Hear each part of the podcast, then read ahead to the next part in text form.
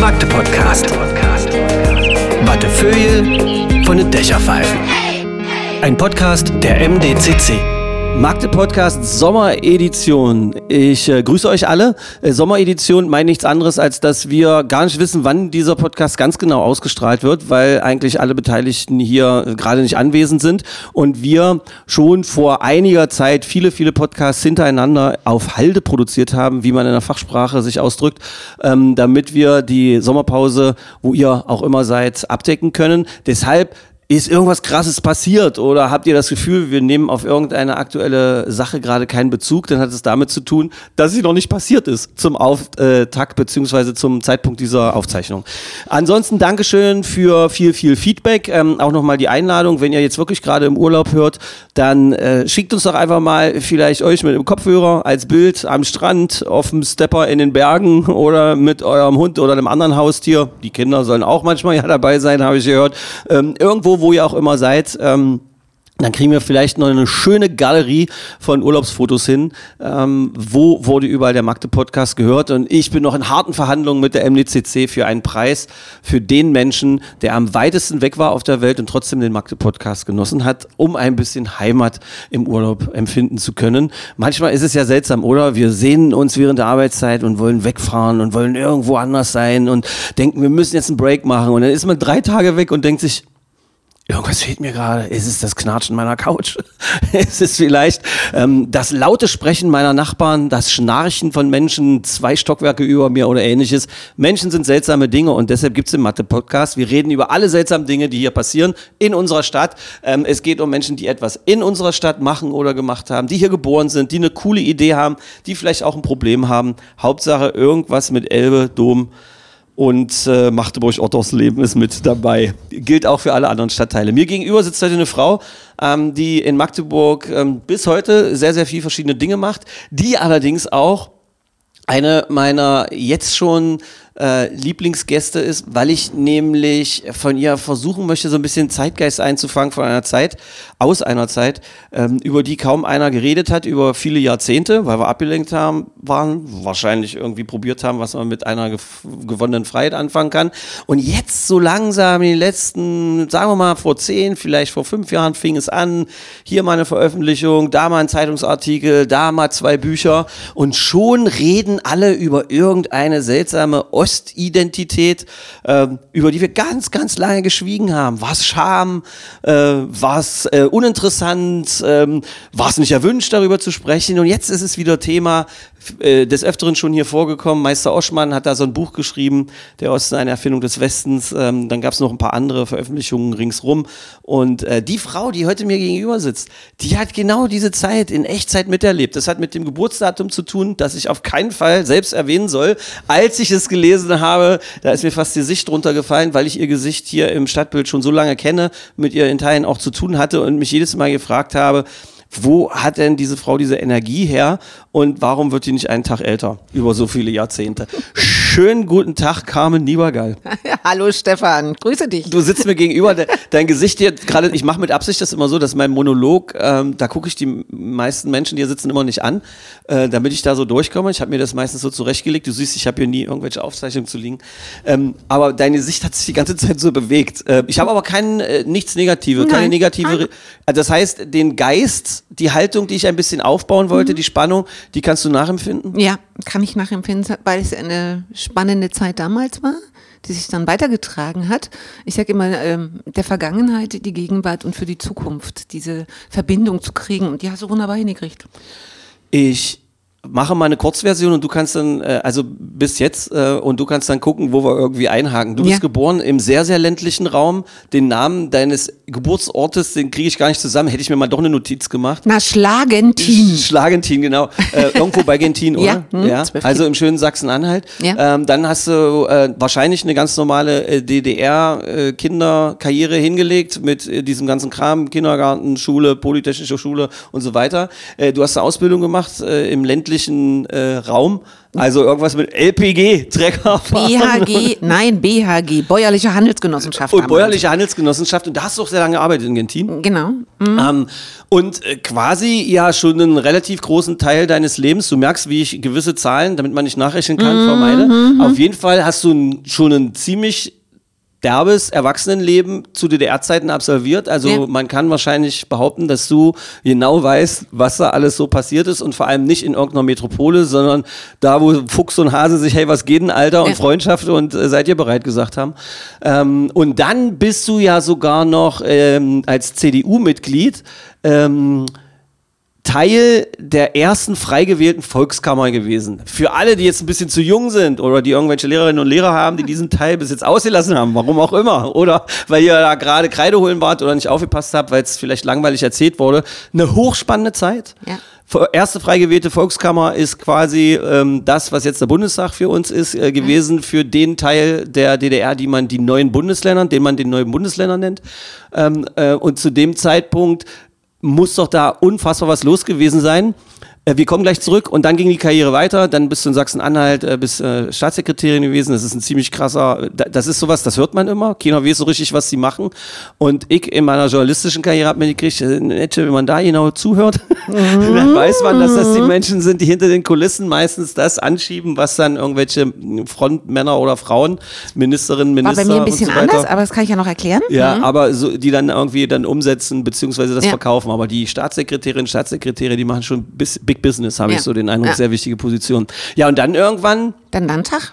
Landtag in Sachsen-Anhalt und dann irgendwann irgendwann auch mal das, was man, äh, äh, darf man das sagen? Rente, ja, Rente, ja, oder?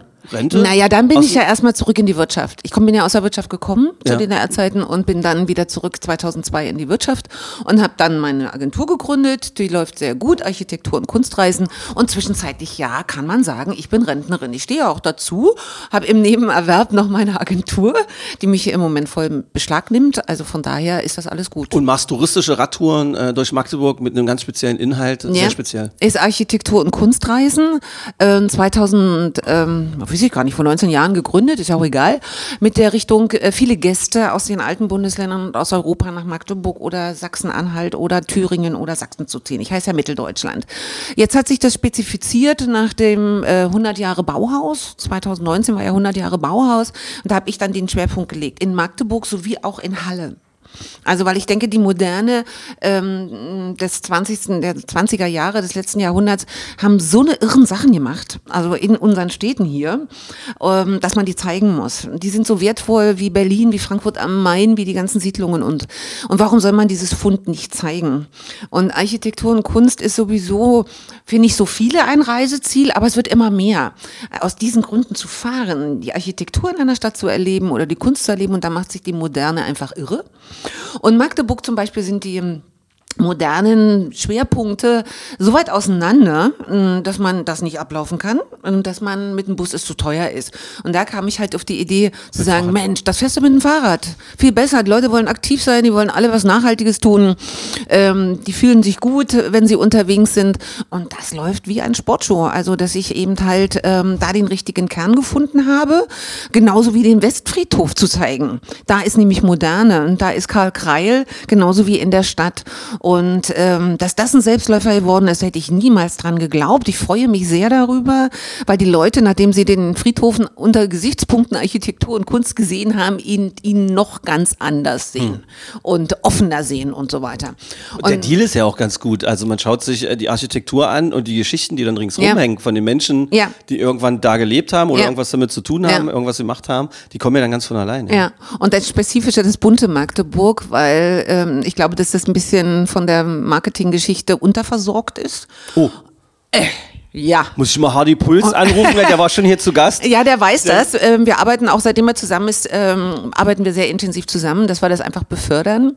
Also Und, ihr seid, ähm, habt kein Beef miteinander oder arbeitet nicht gegeneinander, sondern Nein, es nein, in, miteinander. unbedingt. Also von daher war es jetzt auch sehr erfolgreich in diesem Jahr 2023, ähm, dass die Berliner Tageblatt, äh, Spiegel Online sowie der Mitteldeutsche Rundfunk einen Film gemacht hat, nur über das bunte Magdeburg. Und das ist schon ein Hammer. Also jetzt weiß Deutschland, wir sind das bunte Magdeburg, wir haben so eine schöne Siedlung. naja, Zumindest die, die noch in der Lage sind, einen Klick mal äh, zu so einem Thema zu tun und sich nicht ablenken lassen von dem Ja. ganzen anderen Internetgeschrei, was so los ist. Nee, ja. aber ein Tagesblatt zu haben, Berliner Tagesblatt zu haben mit Ja. einer Dreiviertelseite, das ist schon ein Ding. Also das ist schon gut. Ich möchte euch schon mit reinnehmen in den Podcast. Wenn Carmen spricht, die ist so engagiert, die hat, die hat einen Zeigefinger, der sieht so gefährlich aus. Also stellt euch das Lichtschwert von Darth Vader vor. Vielleicht noch ein bisschen gefährlicher und immer, wenn es wichtig ist, und das scheint hier das, jeder zweite Satz zu sein, geht das hier bei mir vor der Nase so lang. Bevor wir noch einsteigen, dann auch und äh, sicherlich auch um äh, ein bisschen Einladungen auszusprechen, dass die Leute deine, Ja. deine Angebote da wahrnehmen. Zurück nochmal in die Zeitreise, weil das ist ja das, worauf ich mich gefreut habe, wie so ein kleines Kind, ähm, was diesen Podcast auch mittlerweile ausmacht. Ähm, ich habe das jetzt so abgerissen, deine Eckdaten, die kann man ja irgendwie Ja, ja, überall man googeln und überlesen, sonst ja, was. ja. Wie, wie beschreibst du das denn, wenn du jemanden neu kennenlernst und äh, die fragen dann, sag mal, Carmen, ey, Osten, wie war es denn jetzt wirklich?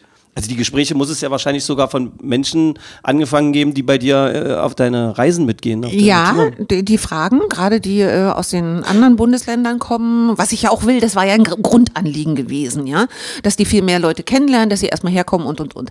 Wie beschreibe ich das?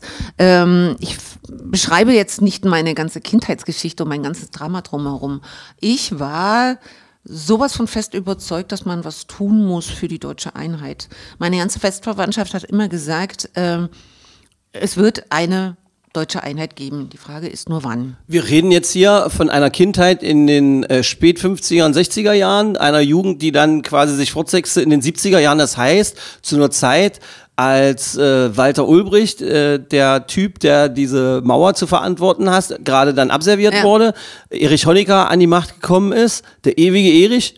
Ähm, der ja erstmal, glaube ich, mit diesen Jugendfestspielen und so weiter so ein bisschen Eindruck erweckt hat, oh, hier ist alles Boogie Down und Ja. das wird ein schönes, offenes, einladendes Land, um dann sicherlich aufgrund von ideologischen und auch wirtschaftlichen Ja. Zwängen die äh, Zügel so fest anzuziehen, dass das Leben richtig eng gewesen sein muss für Menschen, zum Beispiel auch wie dich. Ja, man konnte sich aber Freiräume ja schaffen. Also das ist ja jetzt gewesen. Ich will es jetzt nicht Du bist in eine andere Partei eingetreten, in die CDU. ja, ich zu DDR-Zeiten. Ja, ja, ich bin 1979 in die CDU eingetreten, äh, weil das für mich die Verbindung war. Nur mit der CDU konnte überhaupt eine deutsche Einheit gemacht werden.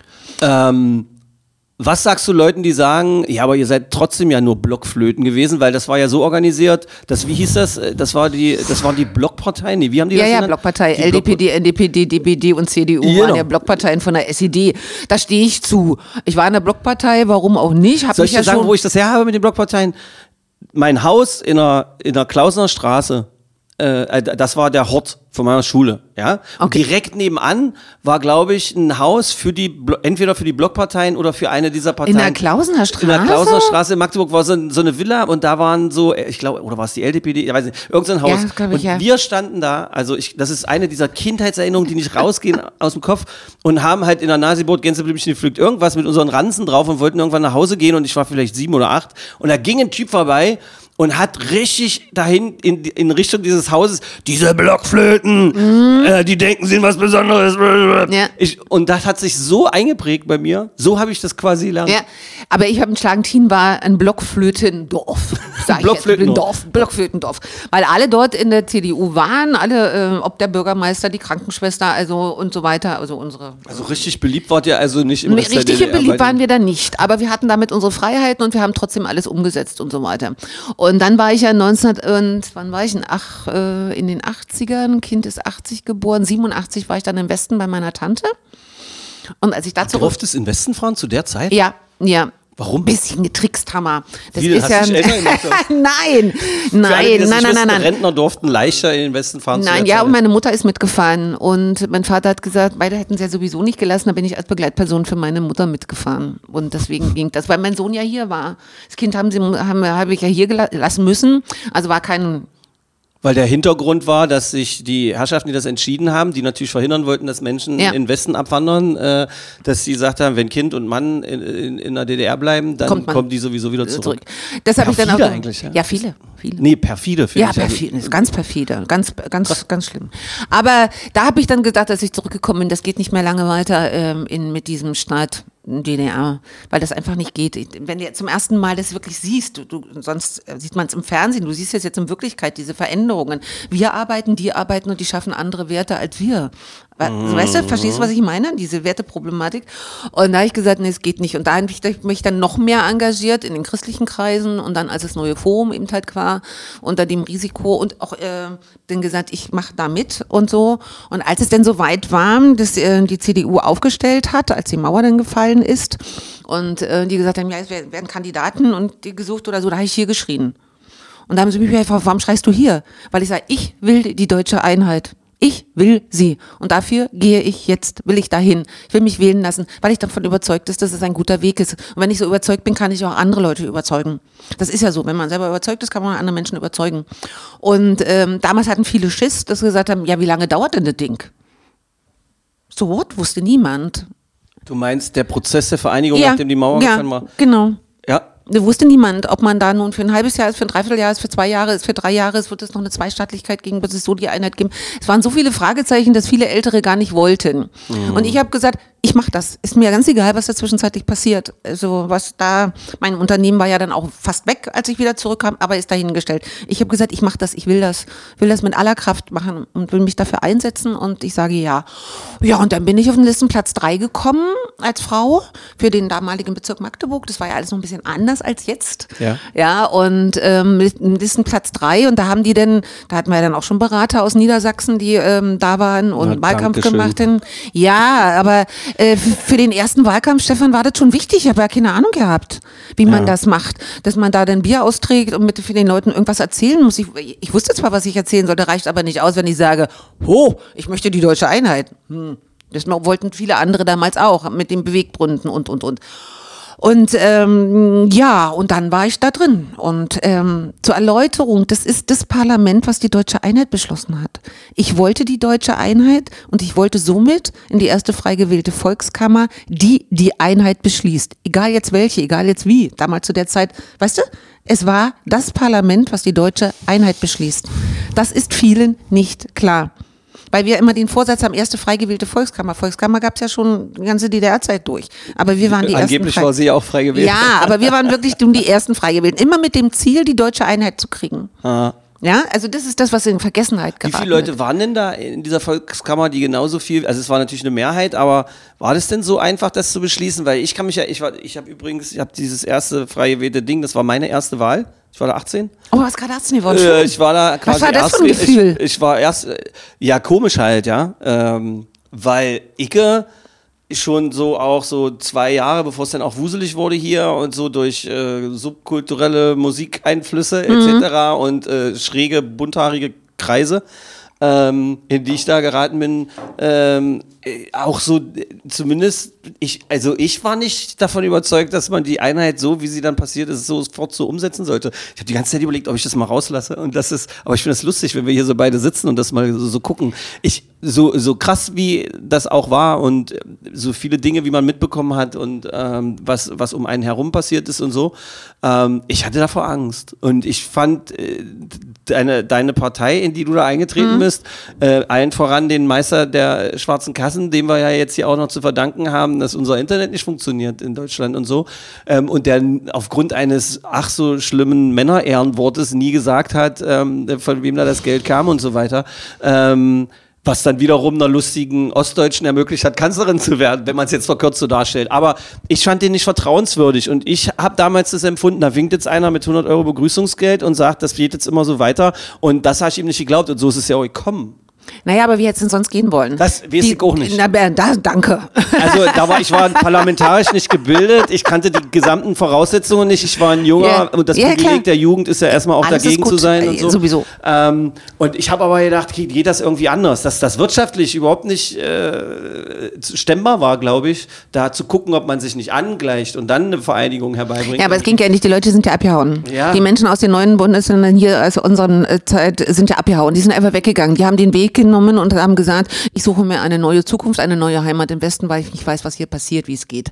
Da war alles geregelt und so weiter und so fort. Der Ablauf war unglaublich. Und das Allerwichtigste ist aber, dass die europäische Situation und die weltweite Situation ein paar Wochen oder Monate später schon die Schotten dicht gemacht hätten. Wenn Gorbatschow da nicht intensiv machen, hätte es keine deutsche Einheit gegeben. Dann wären die Schotten dicht. Und das war der ausschlaggebende Pro Wer hätte denn was gegen diese Vereinigung gehabt? Na, alle hätten sowas haben können, die Aus Alliierten. Angst vor einem zu starken Deutschen. Na, aber sicher, Mhm. aber sicher. Und das war die Situation. Und da war nur ein bestimmtes Zeitfenster, was europäisch war. Das haben wir sehr, sehr intensiv diskutiert. Also von den Mehrheiten her. Das wollte ich halt wissen, wie Ja. war da die Diskussion? Weil es gab doch die, die, die wirklich daran geglaubt haben, also die dann alle in diese andere Partei, die Nachfolgepartei eingetreten sind und so weiter, die wirklich gedacht haben, ich habe mich hier so engagiert und jetzt kann man endlich was sagen. Ja. Dann, dann, dann, dann, dann gab es die, die denen nicht geglaubt haben, die aus dem Untergrund kamen, wovon übrigens erstaunlich wenige am Ende übrig geblieben Ja, sind, die ja. diese Vereinigung vorangetragen haben, weil sie nämlich dann diejenigen, die gekommen sind und gesagt haben, diese Nummer mit dem Kapitalismus, das ist mega, das, es wird alles über den Markt geregelt und fertig ist die Laube, äh, die haben am Ende recht behalten, ja. Ah, das ist doch eigentlich traurig traurig. Na, warum haben, wie haben sie recht behalten? Also wir haben erstmal diese Einheit durchgezogen Ja. dann, durch, weil, weil die Mehrheit äh, der Menschen es wollte. Was meinst du, was bei mir in Gentin, als weil ich ja da war zu Hause, äh, ständig angekommen ist, am Wochenende bei mir geklingelt hat. Ich war sowieso kaum zu Hause, aber dann haben sie immer noch geklingelt oder sind vorbeigekommen und nun mach doch mal endlich und wir brauchen Haben die D-Mark. Nee, Ach so, ach wir so. brauchen die D-Mark, wir wollen doch mal, eiert doch nicht mehr so lange rum, die Leute gehen noch alle weg, was sollen wir denn machen? Wir wollen eigentlich auch weggehen, aber ich habe ja hier ein Grundstück in Gentin beziehungsweise im Haus. Wie soll das dann alles weitergehen und so weiter, wenn wir auch keine D-Mark haben? Das war so der erste Teil gewesen oder so. Aber ich habe dann auch gesagt, es wird Probleme geben bei dieser Vereinigung. Es wird unglaubliche Probleme geben. Alle haben Westfernsehen geguckt und haben am Anfang des Monats die Arbeitslosenzahlen des Westens gehört. Ich sage, die wird es auch bei uns geben. Die wird, du spinnst, das wird doch nicht so sein. Ich sage, nee, ich spinne nicht, das wird so sein. Äh, wir müssen auch ehrlich umgehen miteinander. Und diese Ehrlichkeit ähm, ist schwer. Ehrlichkeit ist schwer. Ehrlich sein ist schwer. Aber man muss es eben halt tun. Und ich glaube, es hätte keinen anderen Punkt jetzt gegeben, als das so durchzuziehen. Damit waren wir vom 18. März 1990 bis zum 3. Oktober 1990 waren wir weg. Wir haben diesen Teil der historischen Aufgabe erledigt. Wir haben diese Gesetze geschaffen, die notwendig waren, hätten sicher manche besser sein können, sage ich im Nachhinein auch, aber damals gegen es musste schnell gehen. Die Unter Druck ist, sind ist- schwer, gute ist- Kompromisse ja, zu machen. Ja. Ja, unter Druck ist sehr, sehr schwierig. Aber der Druck kam von der Straße, der kam vom Volk aus, der kam auch von der Unterschiedlichkeit. Und dann haben wir gesagt, jetzt müssen wir das irgendwie versuchen, so bestmöglich äh, wegzukriegen. Und du kannst mir glauben, als Staatssekretärin dann für Frauen- und Gleichstellungsfragen von 1990 bis 94, was ich alles erlebt habe, die Frauenarbeitslosigkeit in dieser Zeit, können alle, alle, die jetzt zuhören, wissen, dass es da groß war, äh, sehr, sehr hoch war und sehr, sehr anstrengend und sehr viele Schicksale und sehr viele Demütigungen und so weiter, die passiert sind.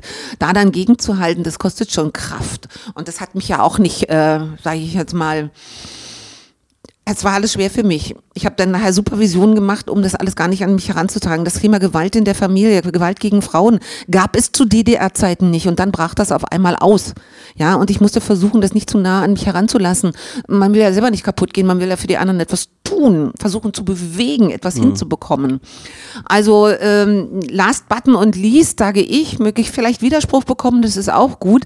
Es war der Weg gewesen, ähm, der zu dem Zeitpunkt am besten war. An anderen wäre eine Zweistaatlichkeit wäre nicht gegangen, die hätten uns kaputt gepuffert, wäre gar nicht ge gegangen und noch länger da zu sein, äh, hätten wir hier nicht mehr äh, 11 Millionen, sondern was weiß ich. Es ist halt natürlich auch schwer, das gebe ich gerne zu, auch wenn ich auf diesen Zeitpunkt da so kritisch gucke mit all den Dingen, die dann über die Treuhand passiert sind, ähm, wie Menschen abgezogen worden, die ganze Schicksal, ich meine, die Gebe Dokus könnt ihr also- euch alle selber angucken, ähm, weil äh, wie Kapitalismus sich dann wirklich anfühlt. Ja. Ähm, das äh, haben wir dann wirklich sehr, sehr lange erfahren. Aber wir hatten ja das Glück, dass wir goldene 90er aus irgendeinem Grund hatten. Das hat äh, halt irgendwie funktioniert, trotz aller Schwierigkeiten, die du sagst. Ja. Zumindest im Freizeitbereich konnten sich alle irgendwie schön erstmal gut ablenken Ja. und gucken, was man da so alles machen kann.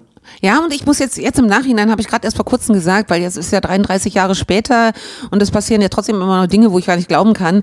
Ein bisschen naiv war ich damals auch, gerade in der Richtung, äh, vielleicht einige von uns. Jetzt nicht wegen der großen politischen Lage, sondern ich habe auch gedacht, na ja, da kommen jetzt viele Kolleginnen und Kollegen aus den alten Bundesländern rüber, die helfen uns. Die, ich meine, wir sind ja alle nicht doof, wir sind ja intelligent. Also ich habe auch eine Ausbildung und ähm, helfen uns und gehen ähm, dann zum Teil wieder zurück und so weiter und so fort, dass das so eine Art Übergabe wird. Weißt du, verstehst du, was ich meine? Und das ist ja nicht passiert. Und das ist ja eben leider, leider Gottes nicht passiert und passiert auch jetzt noch nicht. Und das beschreibt ja Oschmann Ja. mit Auswirkungen bis jetzt. Ja. Äh, lest euch das Buch, ich kann es nur empfehlen, vielleicht auch als Ja. Hörbuch, lässt sich irgendwie äh, die Wut leichter ertragen, weil, weil, die eine oder andere Formulierung ist schon sehr deftig und klar auf den Punkt. Äh, wenn man sie dann nachvollzieht und auch teilt, ist man versucht, das Buch hin und wieder mal an die Wand zu schmeißen. Äh, ich habe es im Fitnessstudio immer gehört, konnte dann zwei, 22 Kilo mehr drücken. Auf der Weise, Quatsch, aber ähm, was hältst du von dem Buch? Was Ich habe es gelesen, also ich finde es vom Ansatz sehr gut. Ich finde es auch gut, dass es jetzt eine laute Stimme ist, ähm, die da mal gekommen Der viele ist. Folgen? Äh, Ja, ja, ich weiß. Äh, also von dem ja auch unterschiedliche Meinungen äh, dazu sind und ähm, finde ich gut, auch dass man darüber diskutieren kann. Ähm, aber wie gesagt, es sind diese meine Naivität und auch die vielen Verletzungen, die zum Teil ich auch ertragen musste dann oder auch bekommen habe, die dann irgendwie nachwirken oder so. Ähm, Frauen- und Gleichstellungsbeauftragte zu der Zeit damals äh, war, also im Vergleich zu heute, äh, auch wenn immer noch viel zu tun ist und äh, auch immer noch Verwirrungen in alle Richtungen hin und her passieren äh, und äh, sämtliche Generationen irgendwie vielleicht ein bisschen mehr miteinander reden sollten, als äh, äh, nur sich gegenseitig anzuschreien. Damals, das muss ja sich angefühlt haben wie quasi die, die Urmenschenfrau der Frauen- und Gleichstellungsbeauftragten. Ja, oder? also es war, es war, ähm, wenn wir jetzt dann dahin zu bundesweiten Konferenzen gekommen sind, waren wir immer die, die Exoten, die einfach ganz andere Themen hatten als andere. Die neuen Bundesländer hatten halt andere Ja, Themen, klar. logisch. Ja? Aber das klar zu machen war dann doch ein bisschen schwierig. Ähm, da war ja Angela Merkel übrigens Frauenministerin, Bundesfrauenministerin zu dieser Zeit. Und äh, da hat sich schon eine Menge äh, Einfluss genommen, dass zum Beispiel ähm, nur mal so ein Satz, ja, die wir schon wieder vergessen haben. Frauen entsprechend ihres Anteils der Arbeitslosigkeit an den ABM-Maßnahmen zu beteiligen. Das ist ein krasser Satz. Das ist ein krasser Satz, ja. Äh, Der, der ist so einfacher. Die Arbeitslosigkeit bei Frauen war so hoch gewesen, dass wir Ja. einfach nur den Wunsch hatten, ähm, dass die Frauen in ABM-Maßnahmen genauso beteiligt sind, weil die haben alle gearbeitet und die wollten alle weiterarbeiten.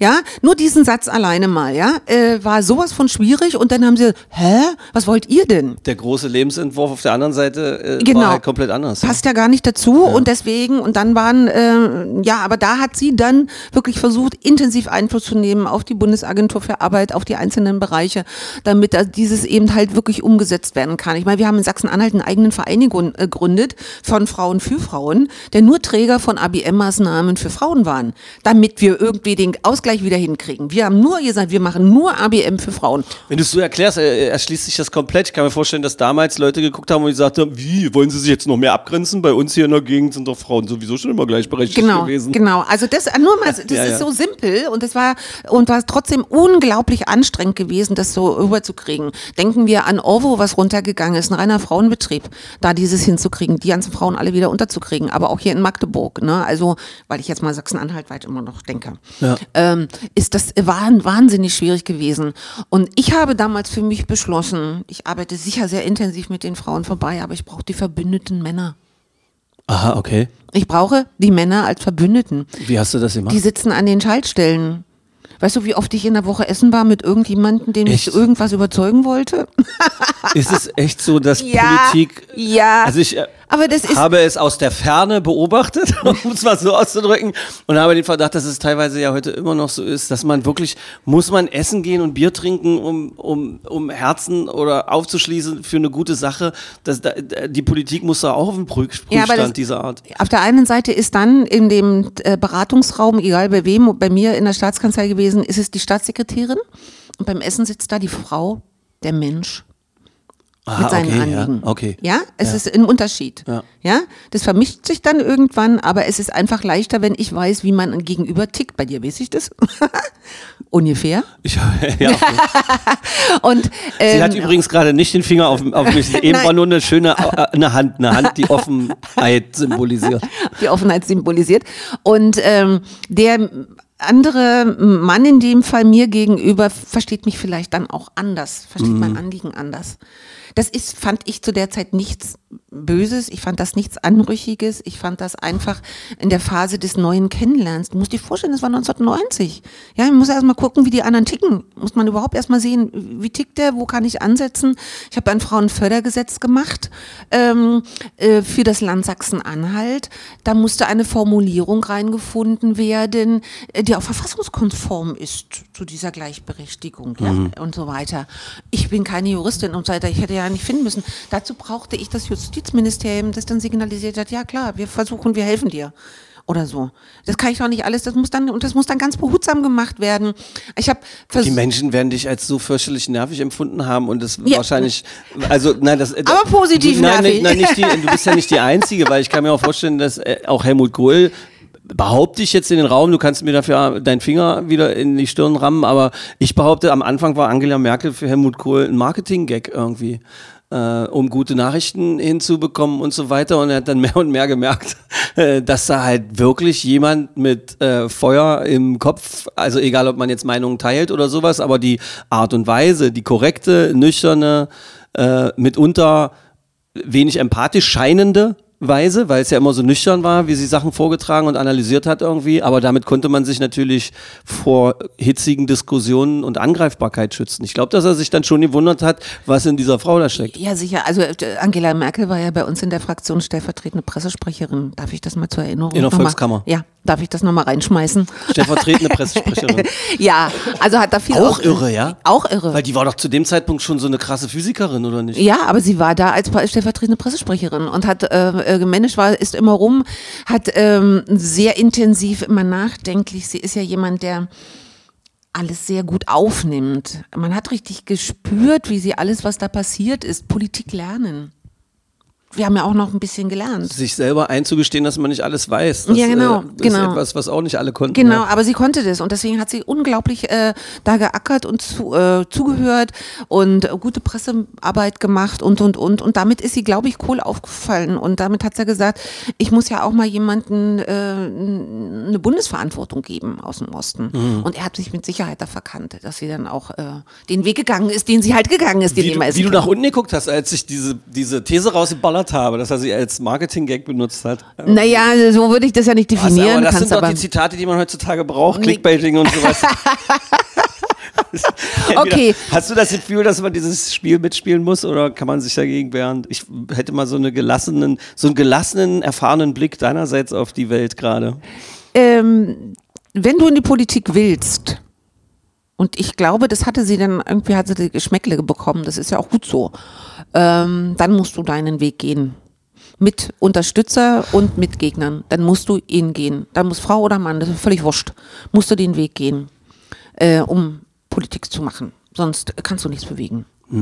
Das ist halt so. Hab den Eindruck, dass sie alle mal dann an, der, an, an, am Machtblitz geleckt haben und dann gemerkt haben, das kann gut. Wie schmeckt denn Macht? Kann ich dir so eine kryptische Frage Ja, stellen? die kannst du mir stellen. Macht? Also, weißt du das? Hast du es mitbekommen? Ja, klar, äh, habe ich das dann mitbekommen. Nicht in der Volkskammerzeit, aber als Staatssekretärin. Ich wusste nicht, was eine Staatssekretärin ist, zumal ich ja noch einen besonderen, äh, besonderen. Ich weiß nicht, was ihr von mir wollt, aber ich mache erst mal. Ich mach, na klar, habe ich dann auch gesagt. Nein, wir haben gesagt, du, du bist dann für Frauen- und Gleichstellungsfragen erstmal zuständig. Du sollst für die Frauen zuständig sein. Und ich gesagt, das mache ich, das mache ich gerne, weil ich weiß, dass äh, ich das angehen kann. Aber ich wusste nicht, in welchem Status und gar nichts. Hat mich auch gar nicht interessiert. Ich habe gesagt, ja, ich will was machen für dieses Land beim Aufbau in Sachsen-Anhalt. Und äh, dann kam Staatssekretärin und dann habe ich ja noch einen Sonderstatus gehabt. Ich war ja Staatssekretärin mit Kabinettsrang. Stimmt, das steht da drin. Mit Kabinettsrang bedeutet Ich wie eine dann- Ministerin. Ja, nur im Teil als Staatssekretärin in der, in der Staatskanzlei. Also eine Ministerin als Staatssekretärin getarnt. Genau, so ungefähr. Hm. Warum? Erklärst du mir, hat, das hat bestimmt was mit Anteilen von Personen. Hattest du richtig Stimmrecht? Ja, ja, ja, ja, ja. ja, ja, Okay. Ja, ja, ja. Ich war ja auch die einzige Frau unter den Staatssekretären zu der Zeit. Übrigens, liebe Geschichtslehrerinnen und Lehrer, sollte das hier jemand äh, jetzt mal hör, gehört haben und Fragen stellen, viel Spaß beim Erklären und Aufdröseln und beim Nachlesen. Ich komme Wie aber. das damals so gewesen ist. Ich komme gerne. Ja, äh, wenn, dann äh, Carmen Niebergall vielleicht auch mal als äh, Ze- Zeitzeugin klingt so beschissen alt, aber, ist, aber. bist du aber. Ähm, ähm, mach das mal, weil ich äh, so Geschichte zu erfahren, das merkt man ja wahrscheinlich auch, dass ich hier eine Frau mit äh, Architekturradtouren einlade. Und und wir am Anfang mal kurz gesagt haben, dass es das gibt und versprochen, dass wir darauf zurückkommen, aber ich sie mal da gepackt habe, wo, wo man so Menschen packen muss aus der Zeit, weil es darf doch nicht aufhören. Und ich glaube auch, dass man den ersten Teil des Podcasts vielleicht äh, im Geschichtsunterricht immer vorspielen kann, zur Disku als Diskussionsanlass oder sowas, keine Ahnung. Vielleicht auch in irgendwelchen anderen politisch engagierten Gruppen, um mal drüber nachzudenken, wo kommen wir her und äh, was Es haben gibt wir im bis dahin Übrigen bei der erreicht. Bundesstiftung Aufarbeitung ein Zeitzeugenportal. Da bin ich auch drin, wie viele andere auch. Ja, weil äh, das ist mit den Zeitzeugen, viele sterben ja jetzt weg, ja. Also die damals, muss man einfach sagen.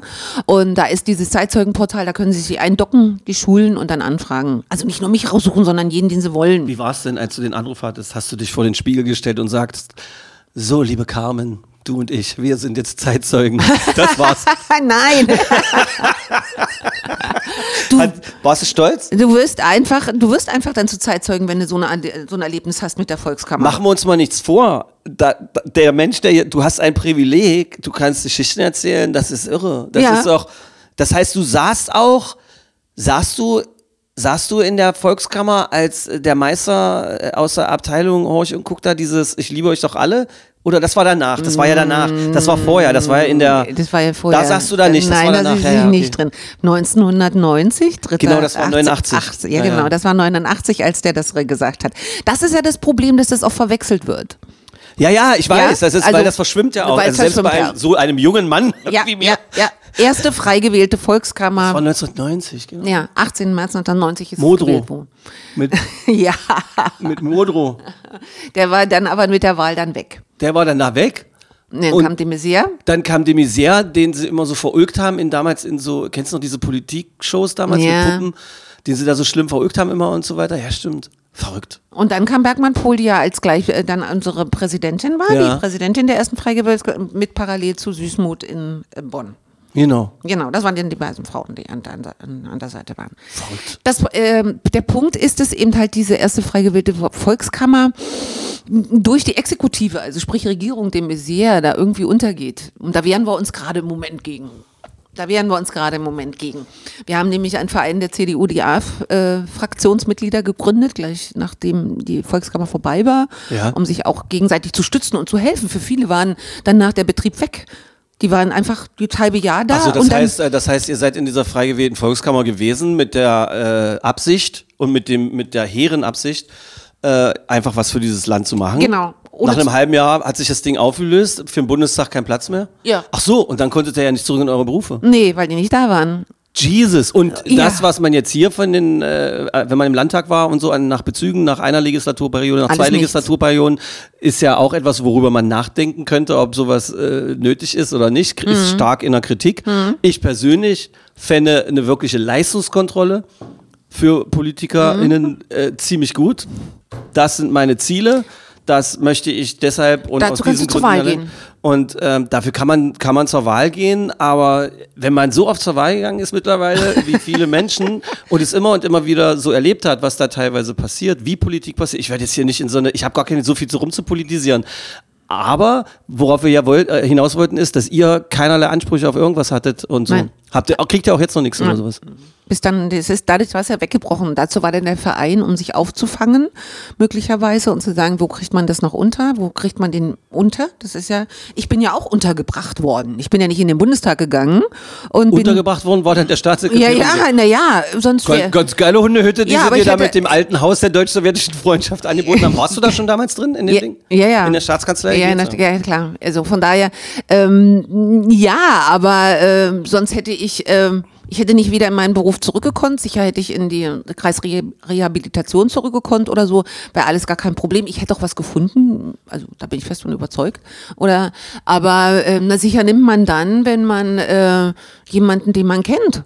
Stefan, wie ist es? Ja, ja, ich weiß. Ja. Wie das so funktioniert. Ja, aber ist da was Schlimmes dabei? Weiß ich nicht. Nein, wenn man, äh, war, war wie, wie denn sonst? Ja. Wie hätte denn Dr. Gies als Ministerpräsident sein, den Posten der Staatssekretärin für Frauen- und Gleichstellungsfragen besetzen sollten?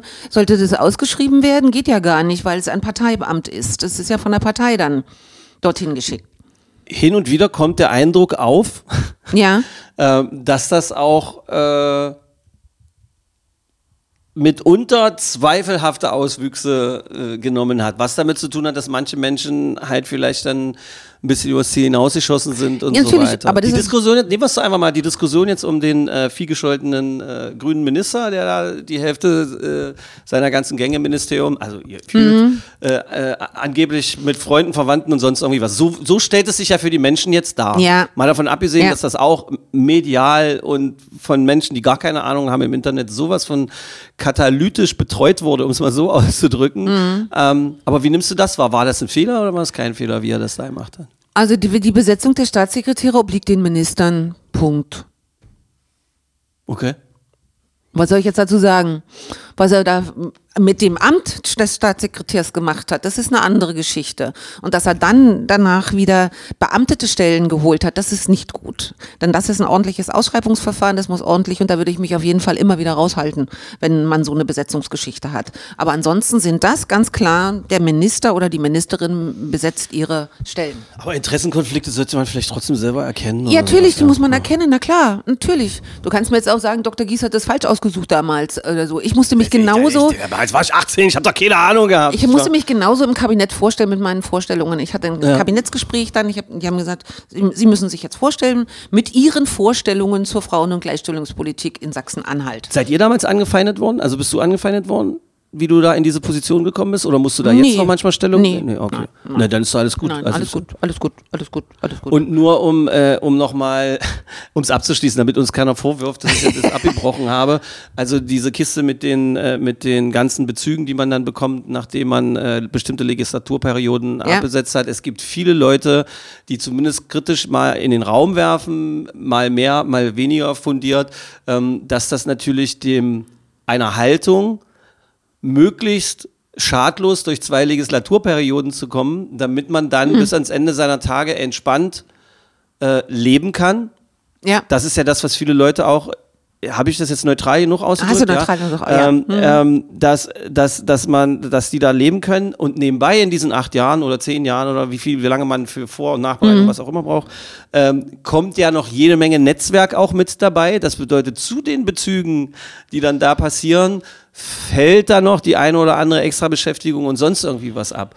Und wenn ich jetzt Tag aus, Tag ein äh, arbeiten gehe, merke ich, muss irgendwann mehrere Jobs anfangen und dann kommt das dazu und das dazu und hat das Gefühl, die, die eigentlich sowas vielleicht vorhersehen könnten oder sowas, ähm, äh, haben jetzt sich vielleicht unter Umständen nur darum gekümmert, äh, erstmal auf der mittleren oder hinteren Bank relativ äh, cool durch die Gegend zu kommen und egal, was sie da entschieden haben und egal mit welcher Absicht, die haben ja trotzdem hinterher nichts zu befürchten. Das heißt, der Leistungsdruck, den jeder normale Mensch im normalen Leben aushalten muss, der scheint da, scheint da für einen Großteil der Bevölkerung, so nehme ich es wahr zumindest, nicht so richtig vorzuherrschen. Ja, aber die Warnung ist ja im, äh, im Moment auch, alle Politiker sind äh, nicht das Richtige. Wir Das würdest du nicht- das- Doch, die Wahrnehmung ist, ich widerspreche, die Wahrnehmung ist leider Gottes so, äh, also alles, was irgendwie gemacht wird, dagegen verwahre ich mich. Jedes Land braucht eine Regierung, jedes Land braucht verantwortliche Menschen, die entscheiden für andere Menschen und für meine Begriffe sollen sie dann auch gutes Geld dabei verdienen.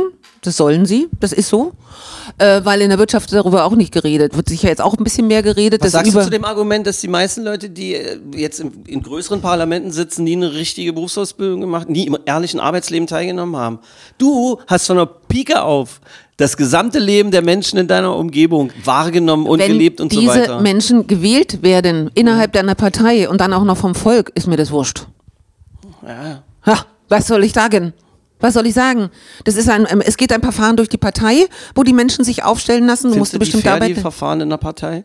Was? Findest du die fair, die Verfahren in der Partei? Hm. Hast du mich jetzt mal böse angeguckt? Da, ach so, wir hatten ja ausgemacht, wenn du nicht antworten willst, sollst du brummen. Ja. Ich will, weil ich weiß, ich weiß, das Ding ist, dass ich selber keine, ich habe, ich habe, ich habe selber keine Ahnung von dem, was in dieser Welt jetzt gerade so passiert, weißt du? Aber ich habe jetzt so viel komische Sachen beobachtet und äh, erlebt, auch durch diese privilegierten Blick rein und Menschen, mit denen man sprechen durfte und was du da so alles siehst. Und ich habe so den Eindruck, wir sind da an einem komischen Punkt gerade, weil weil diese Idee von einem großen Wachstum und der Markt regelt alles und so um, und irgendwie können wir das trotzdem sozial handeln und so weiter.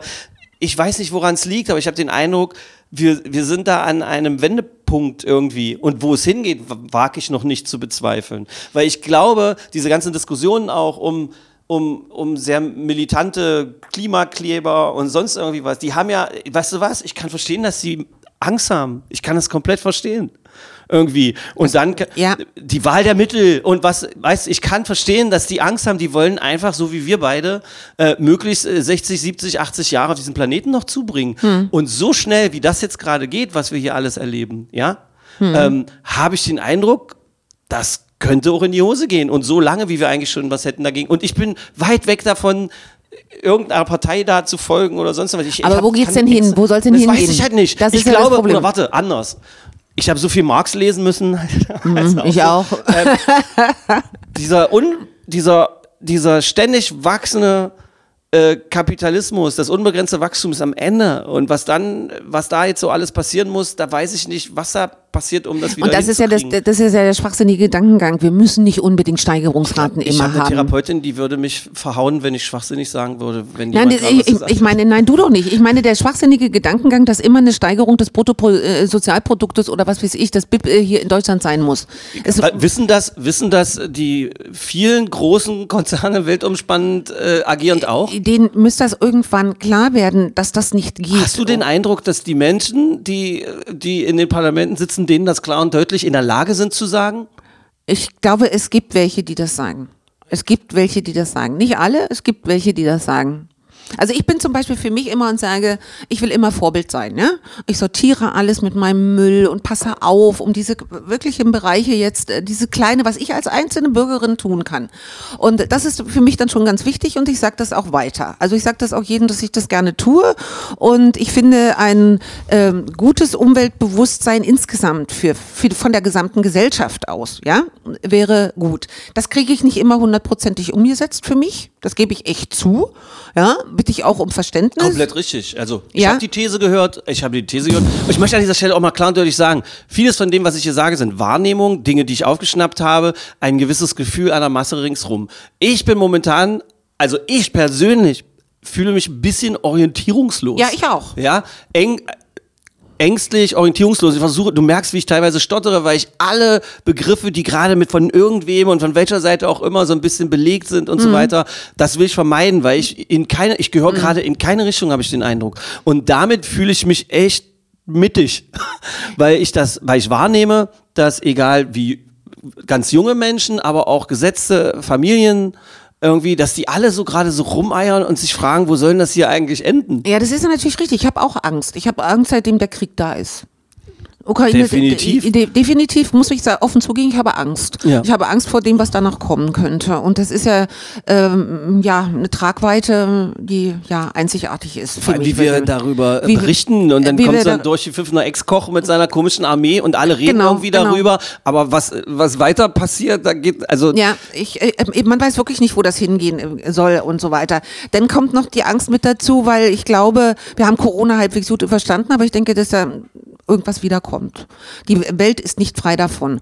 Und dann habe ich das Gefühl, ähm, dass viele das einfach nicht verstanden haben. Viele in der Welt, jetzt rede ich weltweit, ne? gerade diese großen Wir Unternehmen. müssen nur noch weltweit reden. denken. Wir können gar nicht mehr Ja. im kleinen Bereich denken, nur noch groß weltweit denken. Dass die das einfach nicht verstanden haben. Ich meine, was passiert in Brasilien? Ja, was war in, in, in, in Amerika oder auch zum Teil in Australien oder in anderen Ländern? Der Regenwald wird ab für Geld. Das kann ich überhaupt gar nicht verstehen, wie man daraus Profit machen kann. Wie man nach wie vor Kinderarbeit äh, auf dieser Welt äh, überhaupt äh, noch duldet. Ich kaufe keine Sachen, wo Kinderarbeit äh, auch nur äh, es ist schwer genug herauszufinden. äh, schwer ob- genug ob herauszufinden, wie das ist oder so. Das, dass, du, dass du wirklich Klamotten hast Genau. oder die gesamte Ja. Kette sauber ist. Das ist Genau. Ja, siehst Aber- ja, es wird ja dann sogar so weit, dass Menschen, um mal wieder das nach Deutschland zurückzuholen, äh, Menschen, die vermeintlich äh, sagen, ich mache hier klimaneutralen irgendwas Kram und so weiter, stehen plötzlich selber am Pranger, weil sie es gar nicht sicherstellen ja, können. ja, im Lieferkettengesetz kannst du das nicht mehr sicherstellen, wo woher irgendetwas kommt. Aber das ist doch dann uns, den Leuten klarzumachen, so kann es nicht weitergehen. So geht es nicht weiter.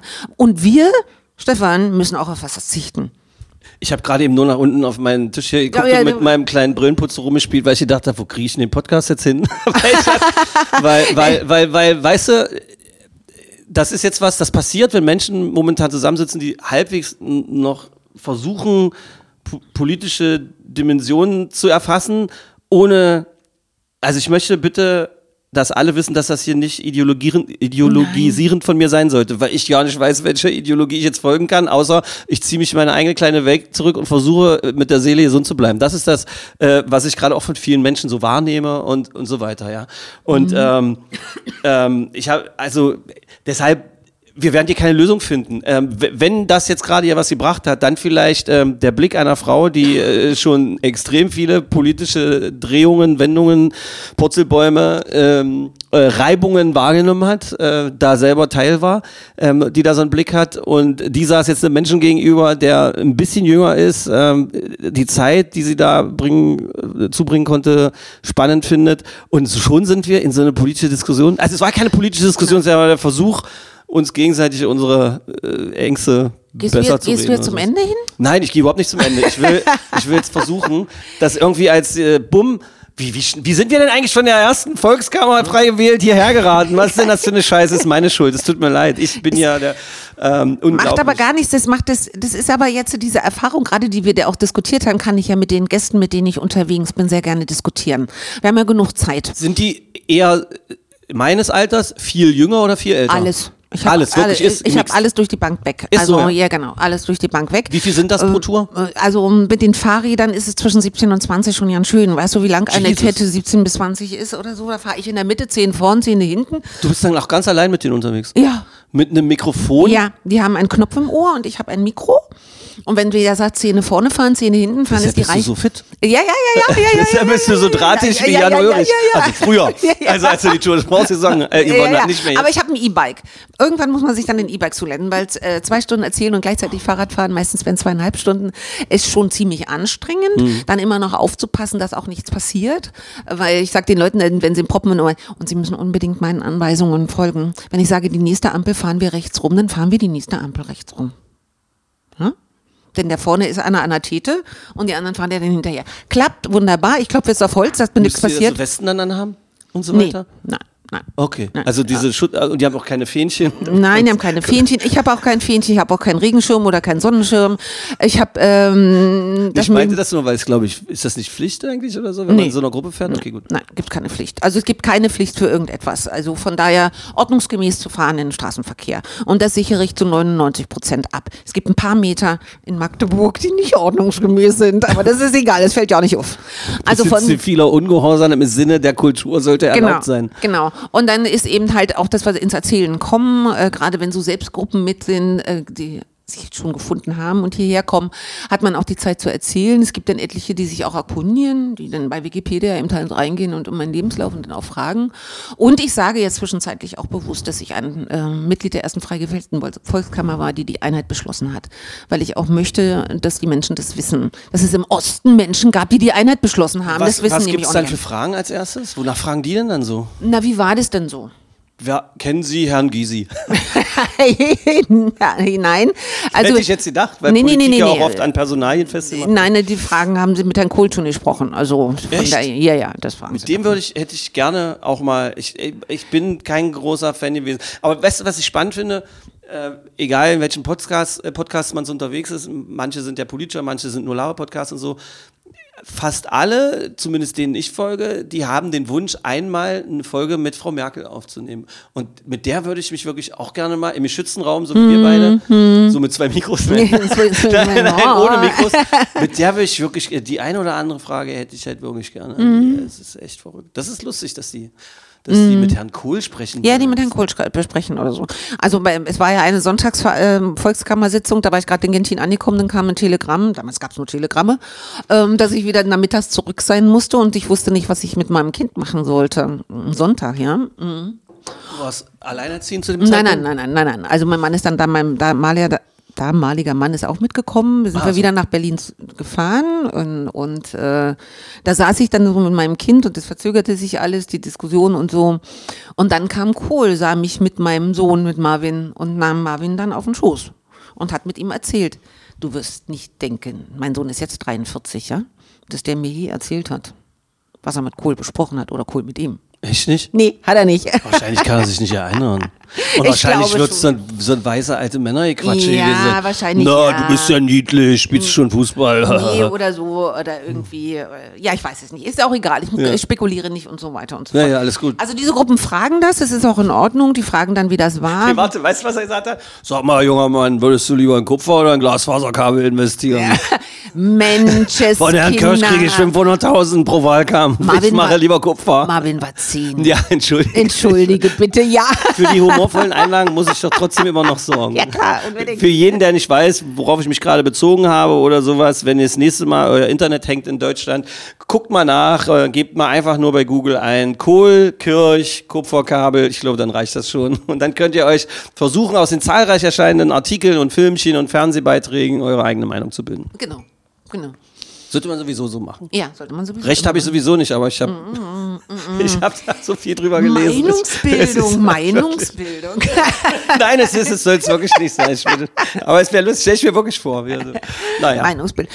Ja, und da sind wir unterwegs und erzählen dann auch darüber. Und ich habe ja oft auf Bilder von Magdeburg oder so, äh, wie es damals war und wie es jetzt war, wie die Entwicklung so Inhalt war, wie wir uns selber entwickelt haben und so weiter. Also und ähm, die hören alle eigentlich aufmerksam zu. Die Gäste. Ja, ja. Ähm, zwei Stunden hast du gesagt ungefähr?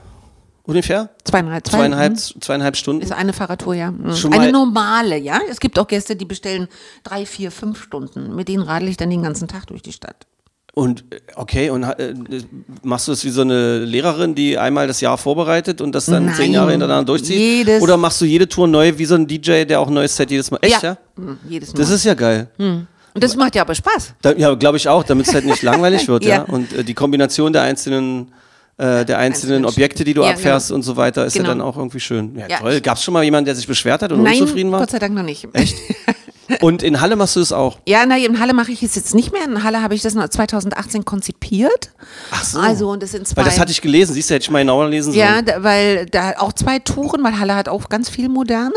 Ja. Und ähm, es ist unwirtschaftlich, wenn ich da hinfahre, eine Stunde mit dem Auto und dann zweieinhalb Stunden Fahrrad fahre und dann wieder mit dem Auto zurück. Ja, ja, okay. Das Geld ist einfach, ist, einfach unwirtschaftlich. Und bin jetzt in der sehr glücklichen Lage, da jemanden gefunden haben, der das, äh, haben, der das perfekt macht, der wunderbar, der auch Stadtführer ist und noch andere Sachen macht. Und jetzt, also, wir machen da auch eine Lesung jetzt am 8.9. in der Wabenkirche. Also für alle Interessierte, Wabenkirche ist eine auch noch umgebaute Kirche aus den 20er Jahren, farbig innen drin irre. In Halle. In Halle, mhm, mhm, in der Lauchstädter Straße. Eine Lesung, die Genussfreude der Bauhäusler. Wie die damals so gesungen und gefeiert haben und so ein bisschen Da internes. na, hört man ja einiges, wenn Na, man sich ja, die Bauhausfilme ja, ja. anguckt, weil es ja auch eine irre Zeit war. Ja, so, genau. Es war ja für Also- Deutschland wirklich eine verrückte. Also einmal schon, also man hat den Eindruck da so, dass in diesen Jahrzehnten das fast freier, dass das so ein bisschen so freier, offener war, sowohl von den Genüssen der Kultur gegenüber, sexuell auch und so weiter.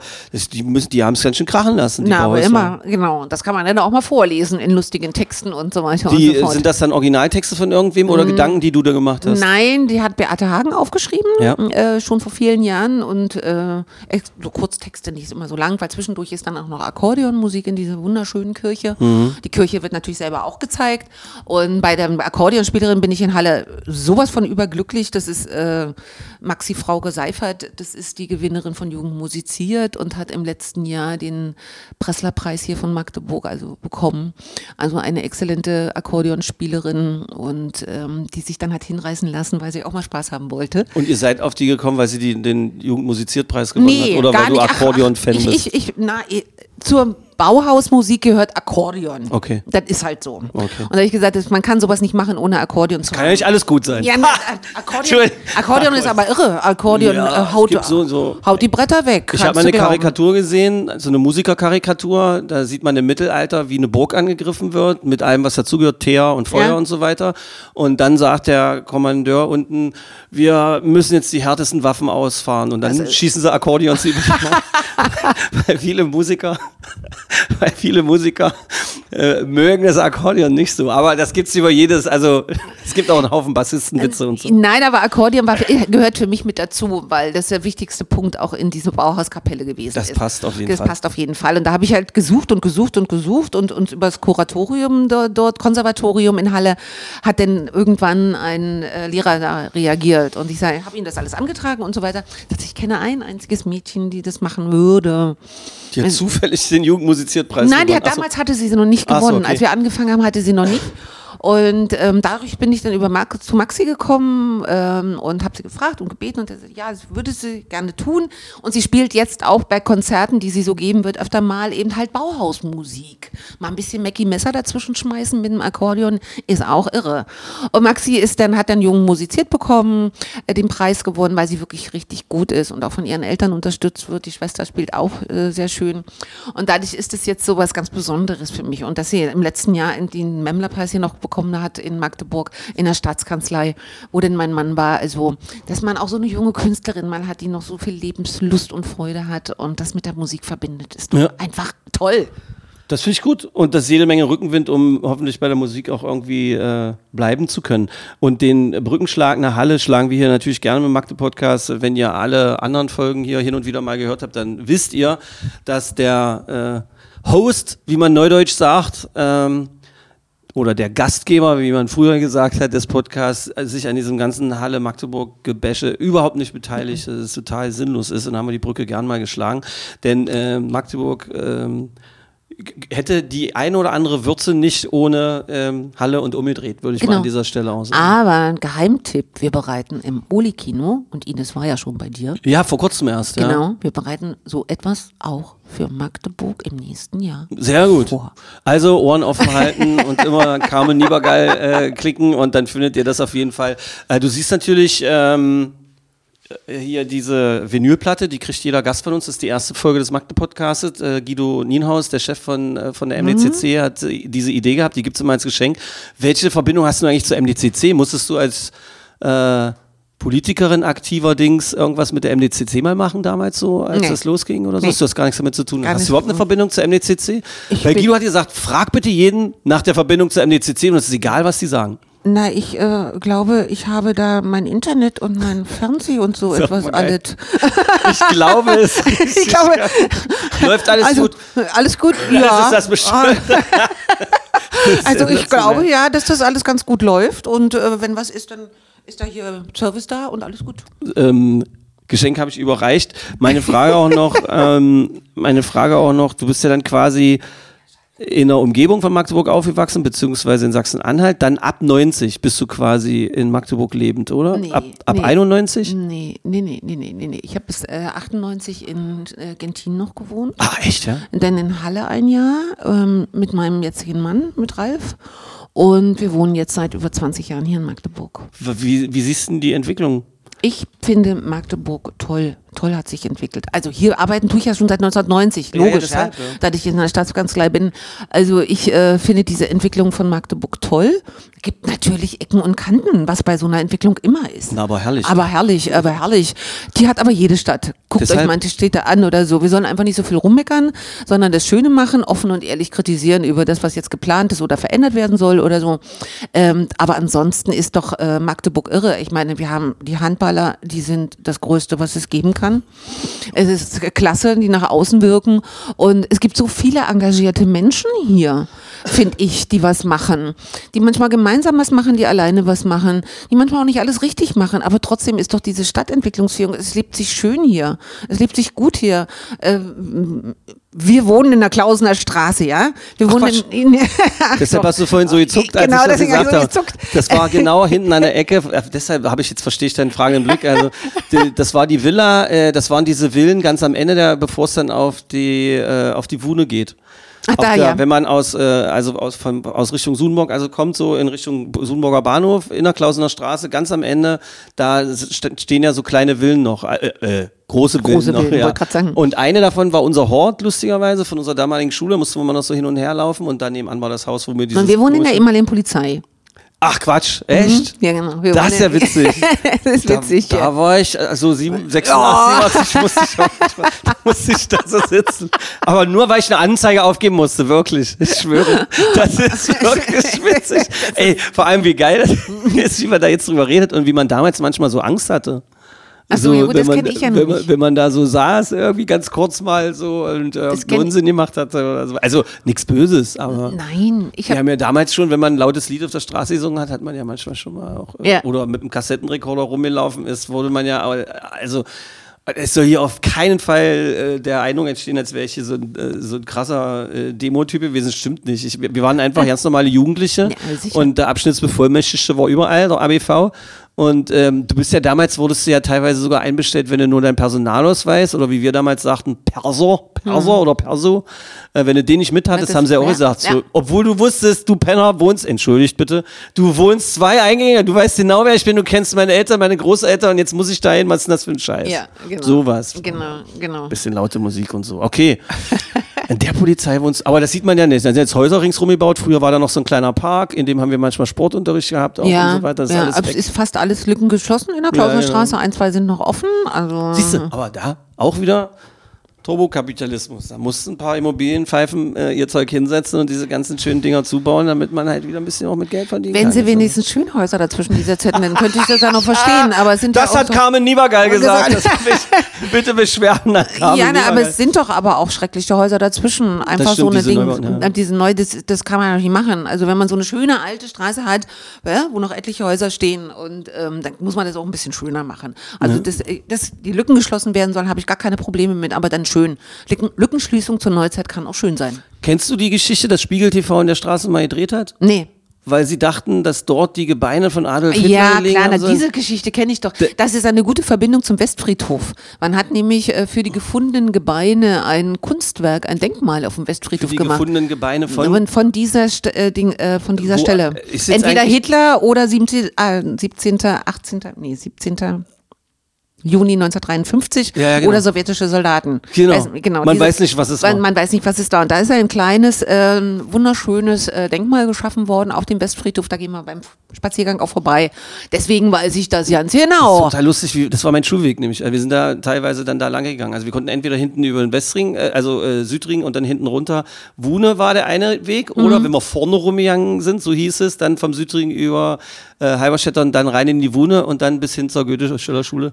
Und als das damals dann so hier Oh. munkelt wurde und so, und dann kannst du dir vorstellen, wie kleine Jungs dann da geguckt haben und so. Na, weißt du, wie froh ich war, dass es nicht Naja, ja. ja. war. Mann, ey, so ein Pilgerort nachher Weißt noch dass zu das haben. Spaß macht mit den Podcast? Das ist gerade total lustig. Ach so, weißt, du, weißt du was, aber die eine Frage, die mir vorhin noch durch den Kopf schoss, war, äh, als du so erwachsene Frau, junge erwachsene Frau in Gentin warst, wie hat man damals Magdeburg wahrgenommen? Gar als nicht. die Hauptstadt des Stadtbezirkes. Gar nicht. Echt? Also Ist wir, das- das- gar nicht. Also wir waren orientiert nach Brandenburg. Mein Sohn ist in Brandenburg geworden. Wir sind ja direkt an der Gebo- Brandenburg geboren. geboren, Ah, echt, ja? geboren 1980, ja. Also wir sind ähm, Brandenburg orientiert gewesen. Also und damit so Das heißt, wenn Berlin. ihr einkaufen gefahren seid, Bin seid ihr nach nicht nach- Brandenburg ja, gefahren? ja. Also in die Stadt ja, Brandenburg. in die Stadt Brandenburg. Also nicht Krass. nach- Genau, wir waren gar nicht orientiert nach Und Magdeburg. in Gentin gab es doch, äh, was gab es, ein Waschmittel? Waschmittelwerk, hm? 1923 Waschmittelwerk, 21 bis 23. Tausendfach auch mit Ei- Eigentümern nach der Wende hin und her gewurschtelt und so. ja, Gibt's das nee, noch? äh, gibt's noch. Gibt auch noch eine Flüssigwaschstrecke. Okay. Also und es stehen auch noch viele alte Häuser aus dieser Zeit, Mhm. Museen jetzt, auch noch mit den alten Maschinen von Henkel. Wurde ja zu DDR-Zeit mit den alten Maschinen noch produziert. Na klar. Die standen ja 1990 standen ja die alten Maschinen von damals aus dem Westen noch da. Viele äh, äh, in Nordrhein-Westfalen oder so. Bemerkenswert, dass sie nicht in die Sowjetunion gegangen sind. Nee, das ist bemerkenswert, ja. Aber Waschmittelstrecke, hier ist Flüssigwaschstrecke und dann hat sich viel Neues da ähm, äh, drumherum in diesem Areal. Natürlich auch was Altes abgerissen worden und so weiter. Ähm, aber es ist äh, ja jetzt sehenswert wieder, was geschaffen worden ist. Ja. Für Gentin. Hm. Okay.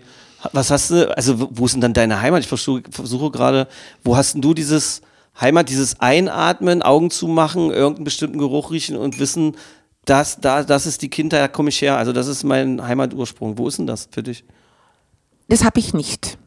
Ach krass. Das habe ich nicht, weil ich, ähm, für mich ist da Heimat, wo mein Mann ist und wo meine Familie ist und ich einatmen kann und durchatmen kann. Okay. Wo ich froh und gelassen bin. Sicher ist mein Zuhause Schlagentin, wo ich geboren worden ist, aber mein Zuhause ist dann äh, auch jetzt Magdeburg, ähm, weil ich bin Preußin, weißt du? Ja. Okay. Ja, also das ist ja nun tiefstes preußisches Gebiet und das bin ich auch immer noch. Und ähm, ein Heimatgefühl zu sein, ist hier zu Hause zu sein, wo mein Umfeld ist und so und ich immer gelebt habe. Dazu muss ich nicht sagen, meine Heimat ist Schlangentin, meine Heimat ist Gentin, meine Heimat ist Magdeburg, meine Heimat war vielleicht mal Momentale. Da, wo, ähm, wie gesagt, mein Mann und meine Familie ist, wo ich durchatmen kann, wo ich mich wohlfühlen kann, wo ich meine Ruhe und Gelassenheit habe, wo ich auch meine Freunde habe. Du hast gerade gesagt, ich bin Preuße als Nee, ehemalige- Preußin. Preußin wollte ich gerade sagen. Ja. Ich wollte gerade sagen, ob es mit ab, ob es ein Versprecher war oder ob es mit. Okay, das ist gut. Als ehemalige äh, Frauen- und Gleichstellungsbeauftragte finde ich das witzig, wenn du gesagt hättest. lege ah, ich schon großen Wert darauf, dass ich eine Frau bin. Ich bin ja auch eine Personalausweisinhaberin. Ja, genau. So, So sieht's aus. ja.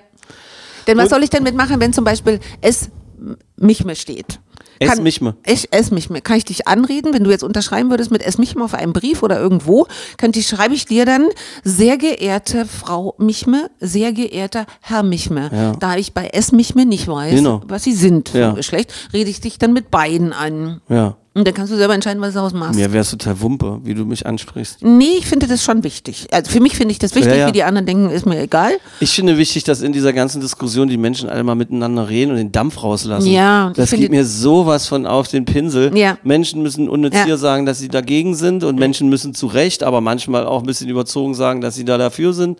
Und das ist eine, ich, wo kommt der Mensch, das ist zum Beispiel auch, was ich als Aufgabe von wirklich coolen Politikerinnen oder Politikern sehe, dass sie Dampf aus dieser, aus Ja, diesem Ding unbedingt. nehmen und nicht die Unbedingt. eine Seite oder die einen, das eine Argument für sich vereinnahmen, weil sie denken, da können sie mehr Wählerstimmen holen. Diesen Eindruck könnte man bekommen, dass Ja. das gerade so gemacht wird. Und die anderen nehmen halt die andere Seite, weil sie denken, na, das könnten aber in zehn Jahren mehr sein, also orientiere ich mich mal dahin. Weil der, das Ziel muss doch zu sein, die Menschen zu einen irgendwie. Ja, also- und diese ganze Spalterpolitik und dieses ganze, ich lasse mir von Marktforschern erzählen, was gerade ein gutes Thema ist, kriege ich einen Plack, habe ich wortwörtlich von Menschen aus der Politik schon gehört, mit Absicht versucht, so wenig nachverfolgbar wie möglich zu formulieren. Da krieg, das ist irre. Ja, ja, das ist auch eine Diskussion, die ich nachvollziehen kann. Also ich äh, glaube, die wird so mächtig hochgejubelt und so.